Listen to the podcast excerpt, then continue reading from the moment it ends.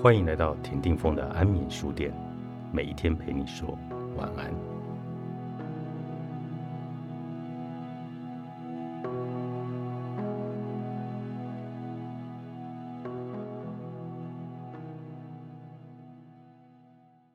喜欢的工作通常跟你的成长有关，例如你身边从事这个行业的人是否受你喜爱。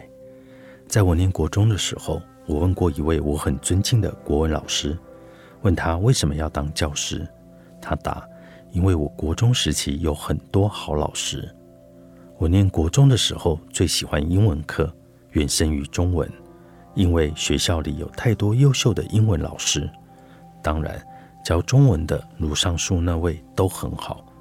我有想过在大学主修英文，也是因为英文老师们教得非常好，令我爱上这个科目。如果你对一个行业本来没有什么感觉，但有一个很讨厌又是做这份工作的人在你面前出现，你会连这个行业都很憎恨。在我进大学之前，在邮局工作过很短的时间，我妈妈很喜欢我在那里工作，因为她有几个性格很好的南国中同学都在邮局做事。我第一份梦想的职业是服装设计师。在我国小的时候，我只认识一位很著名的时装设计师，叫做刘培基。虽然我没看过他的作品，不过不知怎么的，对他产生莫名的好感。或许女性还是喜欢以直觉判断吧。于是，我平日的爱好是在图书本上画模特儿、设计时装，还填上颜色。我记得我设计过一条不规则的裙摆的裙子，长大后真的买了一条。上了国中，遇上一个非常讨厌、没有爱心又常常无理取闹、当众讽刺我可能听不懂人话的家政老师。自此，我很抗拒缝衣服，见到缝衣机就想起他的狰狞面孔，所以打消了从事服装设计的念头。我在八九零年代度过我的国中生活，当时的乐坛百花齐放，有很多才华横溢的作曲家和填词人。那时候的音乐跟现在的有云泥之别。我非常喜欢流行乐，不过我只是喜欢作曲。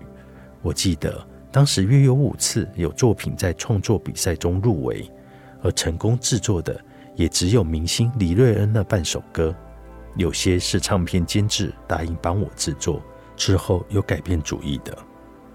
当我写歌的时候，觉得很吃力、很困难，也写不出满意的作品。我就知道自己没有天分了。说起来，是因为其他创作人写了很多动听的旋律，我才对音乐创作产生兴趣的。至于为什么热爱写作，也是因为作家易舒。易舒的小说可能故事平淡，可能情节没有什么起伏，但却有很多精彩的对白，对人情冷暖一针见血，还有很多偏激却又很有道理的见解。更有鼓励性与正面性的哲理。他的文笔简洁干净，虽然没有华丽的词藻，却不矫揉造作，感情真挚，令人看得很舒服。而我写作的时候，觉得很顺畅自然，好像耳旁有个人口述似的，甚至比说话还容易。